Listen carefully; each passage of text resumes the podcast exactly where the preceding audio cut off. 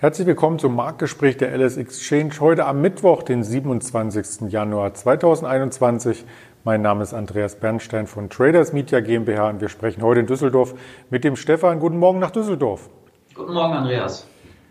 Der DAX konnte ja gestern die Verluste aufholen, die er am Montag eingerissen hat. Also Montag im Xetra-Handel 230 Punkte nach unten, gestern 227 Punkte wieder nach oben. Das sah alles ganz bullisch aus, oder? Genau, die, die Anleger am deutschen Aktienmarkt haben die Pandemiesorgen am äh, Dienstag wieder beiseite gelegt und ähm, der DAX schloss 1,66 Prozent im Plus, gewann damit prozentual so viel, wie er tags zuvor verloren hat.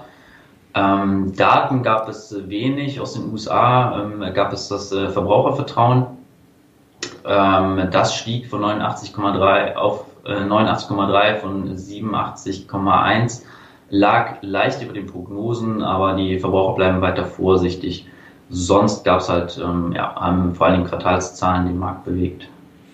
Da gehen wir gerne nochmal drauf ein. In den USA stützte natürlich auch ein Stück weit äh, der Immobiliensektor. Der Case-Schiller-Index war hier deutlich im Plus, also die Häuserpreise steigen weiter. Das hat im DAX übergeordnet dazu geführt, dass die Unterstützung bei 13.600 gehalten hat. Jetzt könnten wir eigentlich, wenn man sich so diese Range anschaut, auch wieder zur 14.000 emporklettern, oder?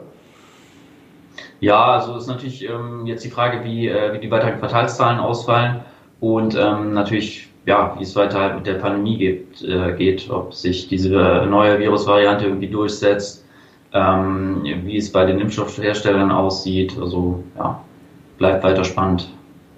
Quartalzahlen, du hast das Stichwort hier gegeben, da gab es gestern in den USA schon eine Menge, doch lass uns erst auf einen deutsch-amerikanischen Konzern schauen, der bald der wertvollste im DAX sein könnte und die Rede ist hier von Linde gestern äh, gemeldet, dass sie die Dividende erhöhen und äh, weitere Aktien zurückkaufen und äh, gehörten damit ähm, bei den Einzelwerten äh, gehörte der Industriekonzern mit 3,5 Prozent ähm, Kursgewinn ja, zu den Topwerten im DAX.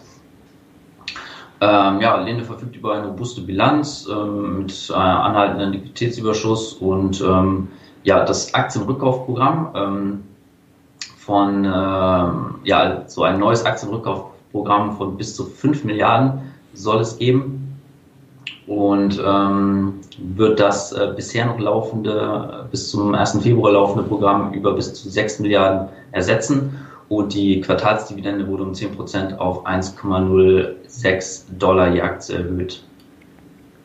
Das ist auf alle Fälle eine positive News und ich hatte es schon angedeutet, damit könnte Linde der erfolgreichste DAX-Konzern sein, was die Marktkapitalisierung angeht. Doch SAP stand dem ähm, in nichts nach. Gestern zumindest konnte SAP als Tagesgewinner im DAX auch wieder an die 110 Euro Marke hier anknüpfen. Also ein Kopf-an-Kopf-Rennen, was quasi die Schwergewichte im DAX angeht. Die Schwergewichte in den USA haben gestern auch teilweise gemeldet. Fünf Multimilliarden-Konzerne legten gestern Zahlen vor und da haben wir uns erst einmal einen herausgepickt. Ähm, genau, 3M.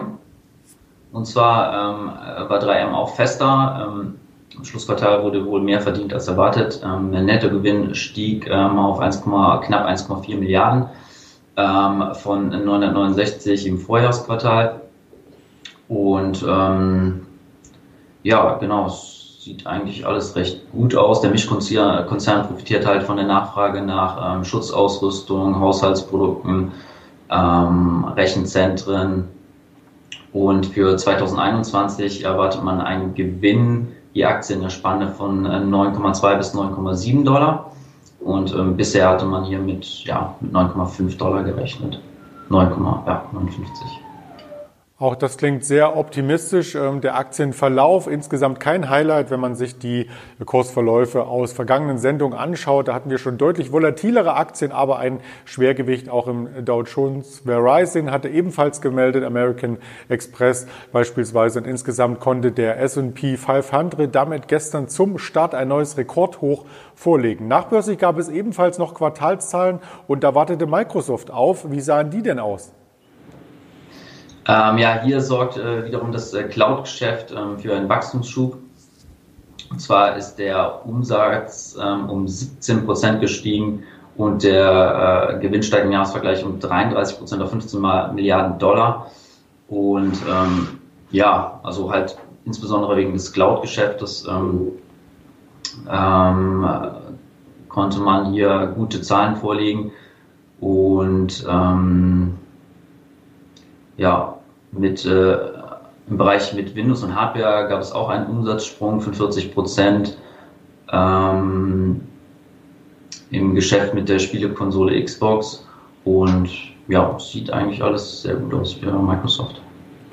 Auch die Aktie sah sehr gut aus, das hatten wir gerade eingeblendet. Also hat hier quasi die 300, äh, die 200, Entschuldigung, Euro Marke touchiert und äh, das ist sozusagen ein neues Jahreshoch. Was darf man heute noch erwarten im Anschluss an den DAX-Handel, also nach Xetra Schluss gegen 20 Uhr ist die FED-Sitzung im Fokus. Was sind denn da die Erwartungen?